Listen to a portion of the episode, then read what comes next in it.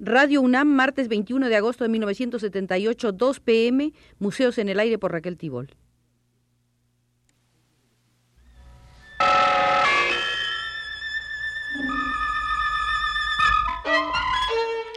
Radio UNAM presenta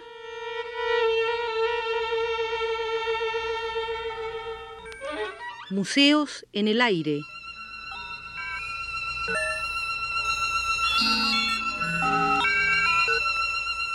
Programa a cargo de Raquel Tibol.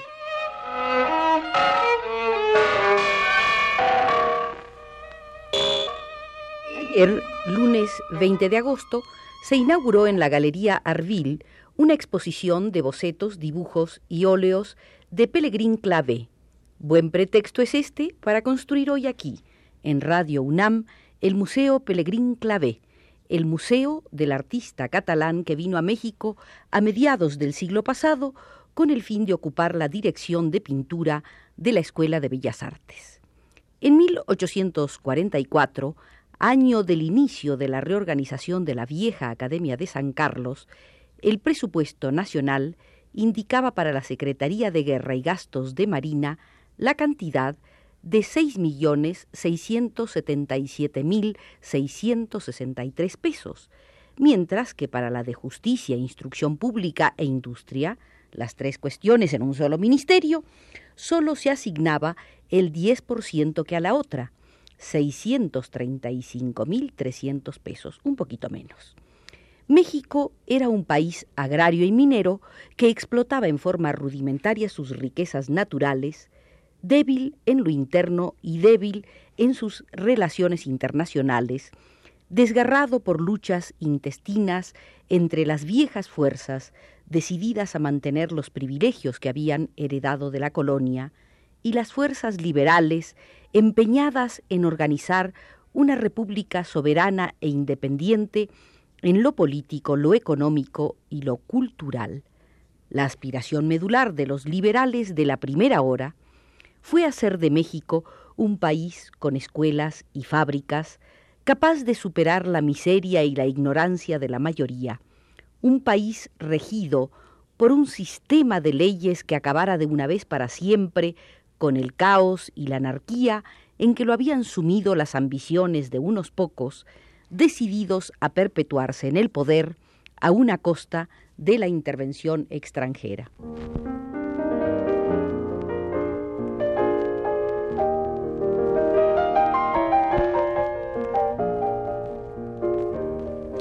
Fue durante la gestión políticamente regresiva del general Antonio López Santana, protector de la religión y del país, representante legítimo del clero y de los hacendados, restaurador del poder eclesiástico y de los centros de educación colonial, cuando se reorganizó definitivamente la Academia de San Carlos, gracias al empeño de Javier Echeverría.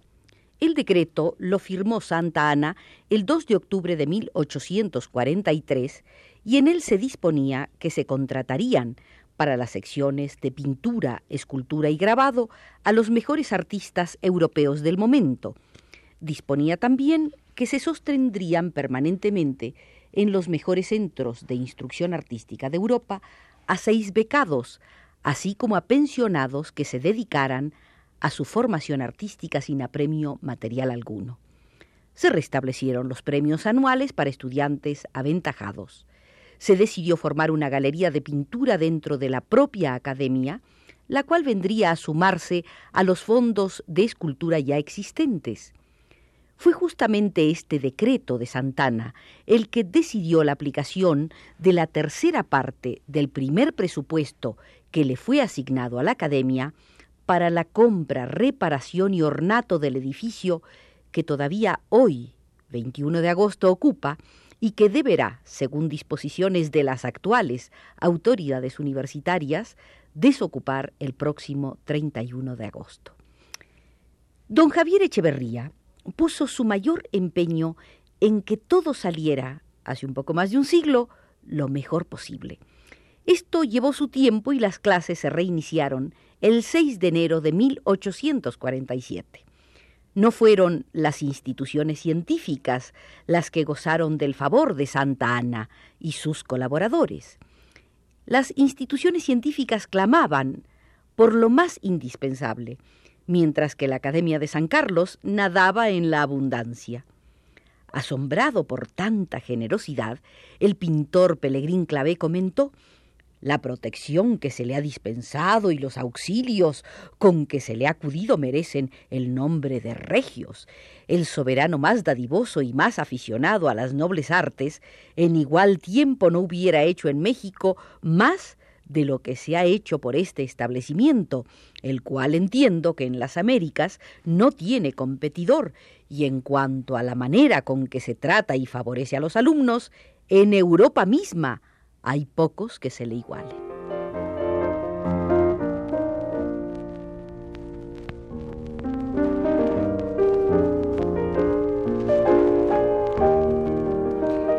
Pelegrín Clavé vivió 70 años.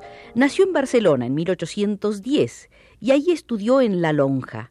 Después se fue a Roma y entró en la Academia de San Lucas, teniendo como maestro a Tomás Minardi. Su pintor preferido era el nazareniano Overbeck, porque, según decía, era uno de los creadores y quizás el primero que comenzó la reacción contra las profanidades del Renacimiento.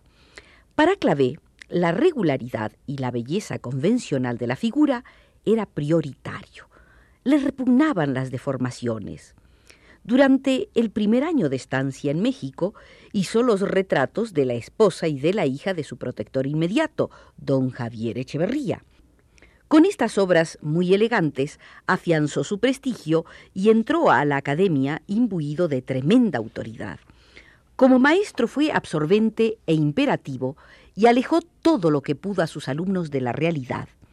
Enseñaba pintura, pero vigilaba con rigor las clases de dibujo de claroscuro, las copias de yesos, los estudios del natural, de anatomía, perspectiva y paisaje.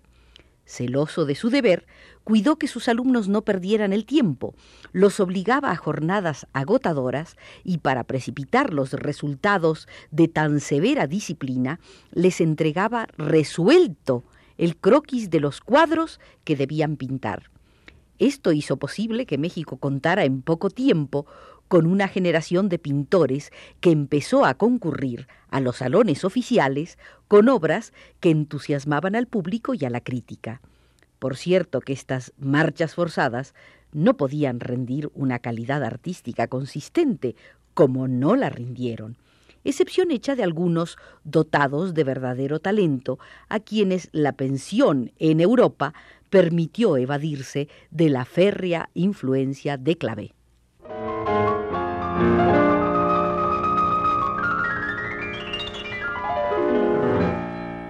Para estimular a los nuevos artistas, Clavé organizó una especie de patronato cuyos integrantes adquirían las obras mediante acciones de 50 pesos. Los patronos gozaban del privilegio de visitar las exposiciones en días especiales. Les complacía observar tanta habilidad, tanto idealismo, tanta dulzura en el colorido y en las formas, aunque a veces se desconcertaban ante la presencia de un gladiador romano desnudo para la que había servido de modelo un vigoroso indígena de Xochimilco. El contrato de Clavé estipulaba la obligación de presentar cada cinco años dos cuadros originales. La junta directiva integrada por calificados representantes del Partido Conservador, no se mostró muy estricta con el maestro, pero algunos periodistas y pintores comenzaron a murmurar. Clavé no pudo esquivar por más tiempo el compromiso y en 1855 presentó su gran composición melodramática, La primera juventud de Isabel la Católica al lado de su enferma madre, en la que abundan, pintados con indiscutible maestría, las sedas, los terciopelos y las luces efectistas. El impacto extraordinario que causó la pintura obligó a callar a sus enemigos y reafirmó su prestigio de maestro incomparable.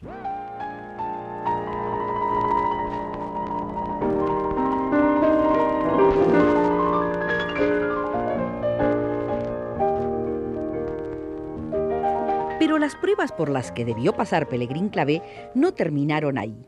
En 1853 había regresado a México el joven pintor mexicano pensionado en Roma Juan Cordero, quien a los 29 años poseía tanto talento como ambición. Llegó decidido a ocupar el cargo de clave en la academia. Le ofrecieron la subdirección, pero la rechazó por medio de una carta cargada de soberbia. No sacrifiqué los mejores años de mi vida en otros países, ni recibí los favores de la academia para venir a mi patria a ser dirigido por el señor Clavé la academia misma llevaría a mal que uno de sus hijos consienta un grado solo de superioridad en otro artista que no lo es. Aún suenan en mi oído los elogios que la bondad romana me ha prodigado, no obstante ser ahí extranjero. Ellos me hicieron sospechar que me toca cierta categoría, y de esta ilusión que me es grato conservar, no quiero hacer dueño al señor Clavé. La carta no dio resultado. Para rubricar su autoridad, Claver recibió el encargo de decorar la cúpula del templo de la profesa. El catalán aprovechó los siete gajos en que estaba dividida la cúpula para componer el tema de los siete sacramentos. Inició la tarea en 1861, ayudado por sus discípulos, pero debió suspenderla con la entrada triunfante de Juárez a México a principios de ese año. Tomando en cuenta que los liberales consideraban que la academia estaba dominada por los conservadores, no puede extrañar que la entrada de Juárez al frente del ejército liberal provocara la suspensión de muchos maestros, entre ellos Clave.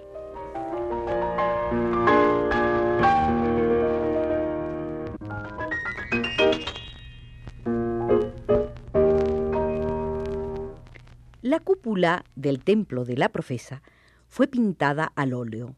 El trabajo se reanudó y terminó durante el gobierno imperial de Maximiliano, a quien no le simpatizó el maestro español. La decoración de la profesa no gustó. En escala monumental, los defectos habituales en la escuela de Clavé adquirían mayor dureza y cierta ridiculez.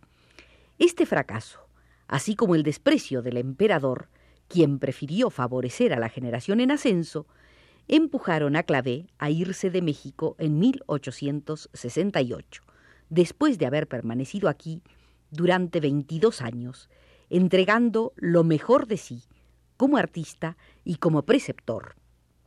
La culminación de sus esfuerzos, las pinturas de la profesa, fueron destruidas en 1915.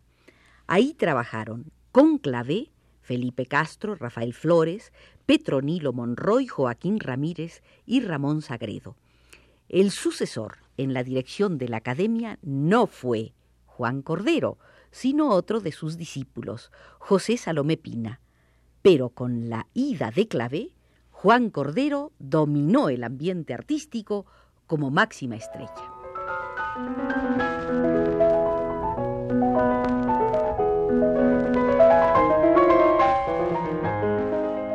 Entre los retratos más importantes hechos por Pelegrín Clavé figura el del arquitecto Lorenzo de la Hidalga, un óleo un poco mayor que el tamaño natural. Aunque se le recordó como un gran maestro, Ignacio M. Altamirano escribía en el primer almanaque histórico artístico y monumental de la República Mexicana, impreso en 1883-84, que tanto los cuadros pintados en la academia como los enviados por los pensionados desde Roma contenían algunas bellezas con dibujo y colorido, pero se resienten los más de ellos del amaneramiento que era manía entonces puesta en moda por Overbeck en Roma y de que se sentía Clavé como otros contemporáneos suyos la manía de imitar servilmente los modelos del Renacimiento, que comenzó a desarrollarse desde el tiempo de Clavé, ha durado mucho y dura todavía, señalaba Altamirano veinte años después de la salida de Clavé, porque algunos de sus discípulos siguen encargados de las secciones de pintura, pero las tentativas de independencia que han sido realizadas por algunos alumnos en los últimos años han sido coronadas por un éxito feliz y esto ha animado a otros para emprender un camino que los conducirá seguramente al género nacional. Aquella época de Clavé había sido, a pesar del amaneramiento de las obras que produjo, un paso más en el arte, pues que lo hizo salir del misticismo lúgubre de las tradiciones antiguas de México. Pero no puede negarse, decía Altamirano, que el estudio del dibujo y la gracia del colorido desarrollaron la imaginación de los alumnos, y si éstos no se hubieran encerrado sistemáticamente en el género religioso, es seguro que habían producido obras notables. Por una propensión fuertemente imitativa de la juventud mexicana, afirmaba Altamirano, que no excluye a veces cierta originalidad, pero que la hace muy difícil y rara, los discípulos de Clavé se apegaron tanto a sus lecciones que ya todo lo quisieron sujetar a ese cartabón. Agreguemos, cartabón que hoy aparece distante, aunque perdura en el gusto del público con más fuerza de lo que pudiera creerse. No cabe duda que Clavé dejó huella en la escuela mexicana.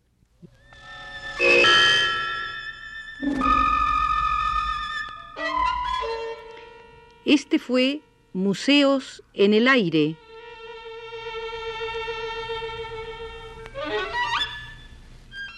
Programa a cargo de Raquel Tibol que se transmite todos los martes en punto de las 2 de la tarde.